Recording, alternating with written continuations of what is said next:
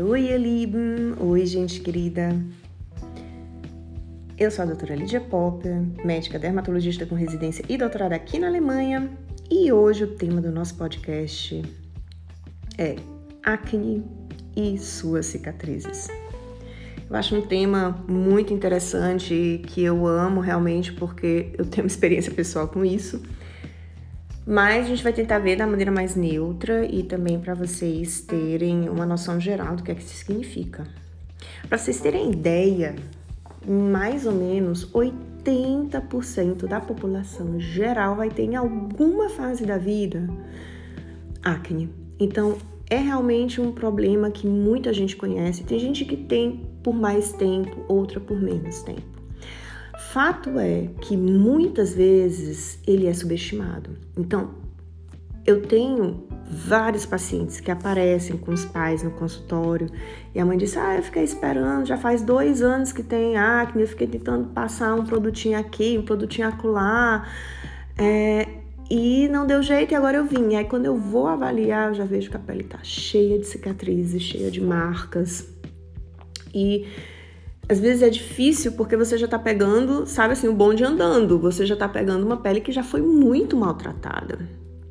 E a gente precisa entender que as cicatrizes de acne, elas são bem mais caras de tratar do que a própria acne em si. Na maioria das vezes, a acne em si ela é reconhecida como um, um problema, uma doença de pele, e o tratamento ele é pago pelo seguro aqui na Alemanha. Mas a das cicatrizes de acne, não, ou nem sempre. Alguns seguros particulares aceitam, mas é bem mais caro, mais demorado, mais oneroso. Então, assim, o meu primeiro apelo aqui para vocês é: se você tem um filho ou se você tem acne, procure um tratamento adequado. Não fica só pegando dica de blogueira A, blogueira B, blogueira C nem fica, ah, vou passar hoje eu vou passar óleo de melaleuca, amanhã eu vou passar um tônico com água do cozimento do arroz. Tipo, não vai ficar, acne precisa de rotina, de tratamento adequado e de reavaliação da terapia.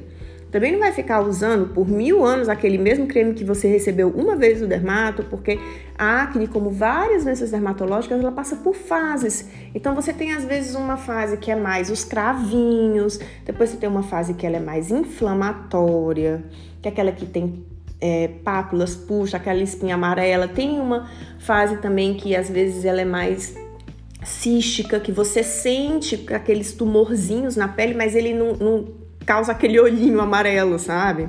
Então, assim, dependendo da fase da acne, a gente tem uma terapia apropriada.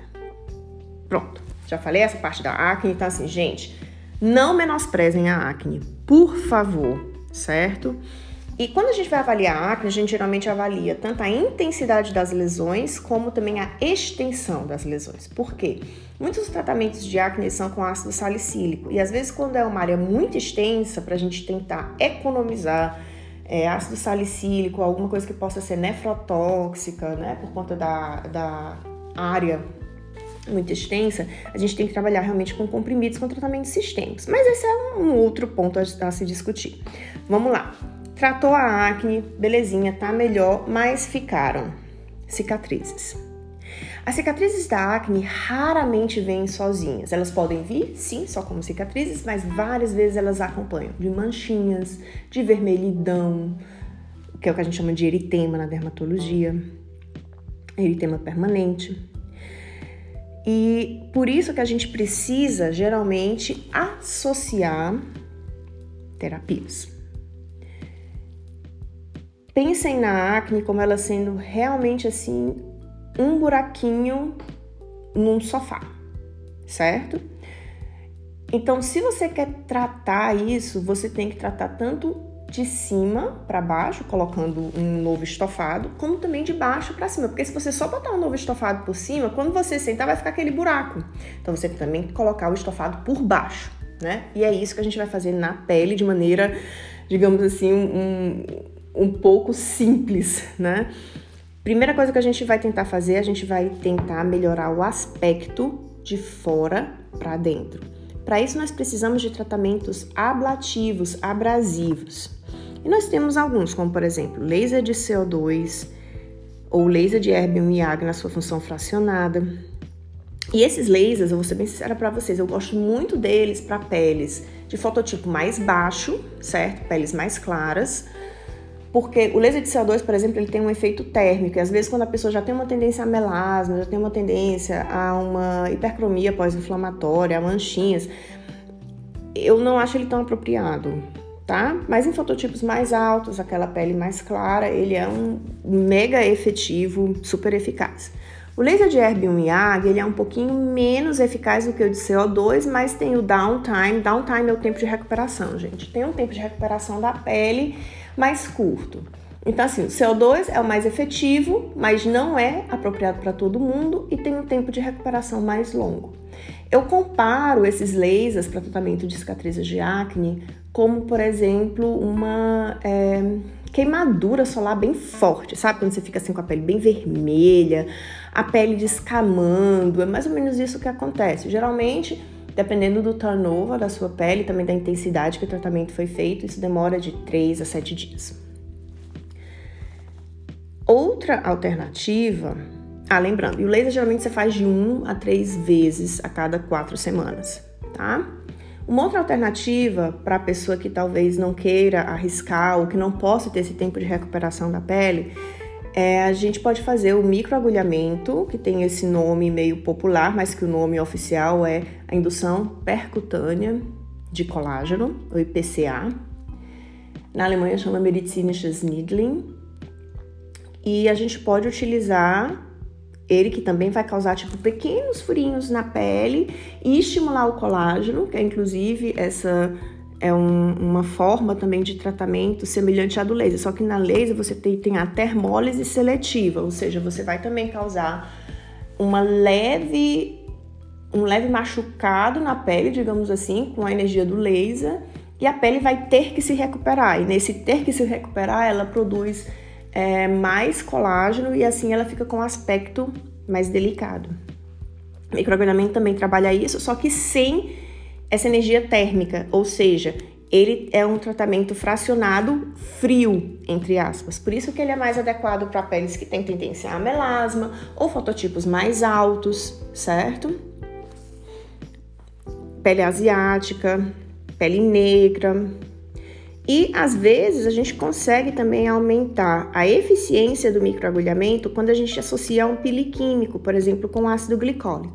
Isso seria também uma alternativa bem legal. Quando tem às vezes pessoas que querem economizar em tempo e em sessões, mas que não podem ter o tempo de recuperação, por exemplo, de um laser de CO2, é uma das ótimas opções.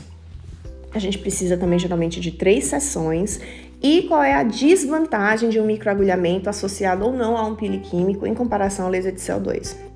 É que para tratamento de acne, de cicatrizes de acne, quer dizer, é, no caso do microagulhamento, você precisa repetir. Então, às vezes, você precisa refazer a cada dois anos. Que é, por exemplo, o que eu faço. Eu faço a cada dois anos o microagulhamento e intercalando eu faço os peelings químicos certo? Então, por exemplo, esse ano eu fiz os peelings químicos, próximo ano eu vou fazer o microagulhamento. Lídia, posso fazer microagulhamento e os peelings todo ano? Teoricamente pode, tá certo? E aí, agora que a gente tratou a pele de fora para dentro, no aspecto de superfície, no aspecto superficial da pele, a gente vai tratar a pele agora de dentro para fora. Como é que você vai tratar a pele de dentro para fora? Várias das cicatrizes e nós temos três tipos principais, que é aquela que parece um furador de gelo, que são assim, os furinhos, as outras que são mais como se fosse uma depressão na pele, e as outras que elas meio que confluem. Então, nessas áreas maiores de depressão, você precisa colocar um tipo de preenchedor. E aqui nós temos dois estilos específicos de preenchedor para cicatrizes de acne. Ou o Skin Booster, que é um ácido hialurônico bem levinho que você aplica direto na cicatriz para ele meio que elevar e melhorar o aspecto. É inclusive uma terapia que a gente faz também, por exemplo, em cicatrizes atróficas, tá? No pós-cirúrgico. Inclusive, tudo isso que eu tô falando aqui pode ser feito também em cicatrizes de pós-cirúrgico, tá certo? Mas a gente tem aí que ver se elas são hipertróficas ou atróficas, né? Porque numa cicatriz hipertrófica, inicialmente a gente trabalha com crioterapia, que é aquele gelinho, e com injeções de corticóide, que eu evito muito na acne, porque geralmente é em rosto, no colo, né, nas costas, enfim.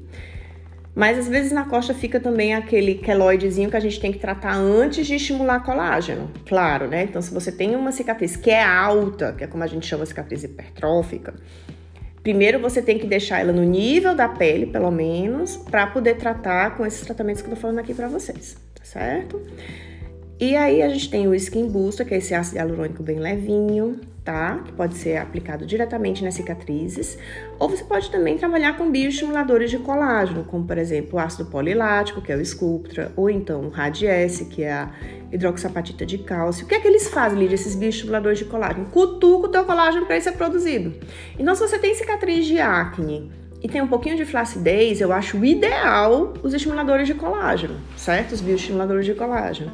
Mas se você tem realmente, se você é novinho e tal, tá tratando a cicatriz de acne, o Skin Booster geralmente basta.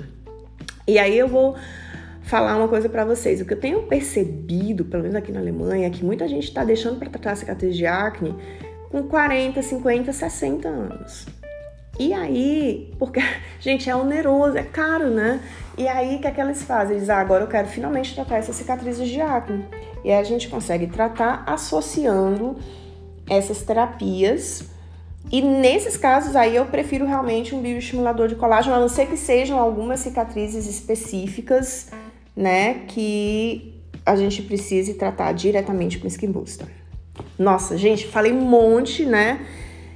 É, se vocês tiverem alguma, alguma dúvida, podem ir lá no Instagram, é o arroba dr Lídia Pop, dr de doctor, tá? Lídia Popper, não é de discutir relação. E tem também o meu canal no YouTube, Dr. Lídia Popper. E vocês podem também sugerir mais temas. Eu tô aqui trabalhando a minha sequência, tá bom? Mas eu tô planejando, olha só, spoiler aqui, um episódio bônus para a gente falar de um assunto que interesse vocês também. O assunto mais votado eu vou falar aqui. Desejo tudo de bom. Espero que tenham gostado e tchau! Até a próxima!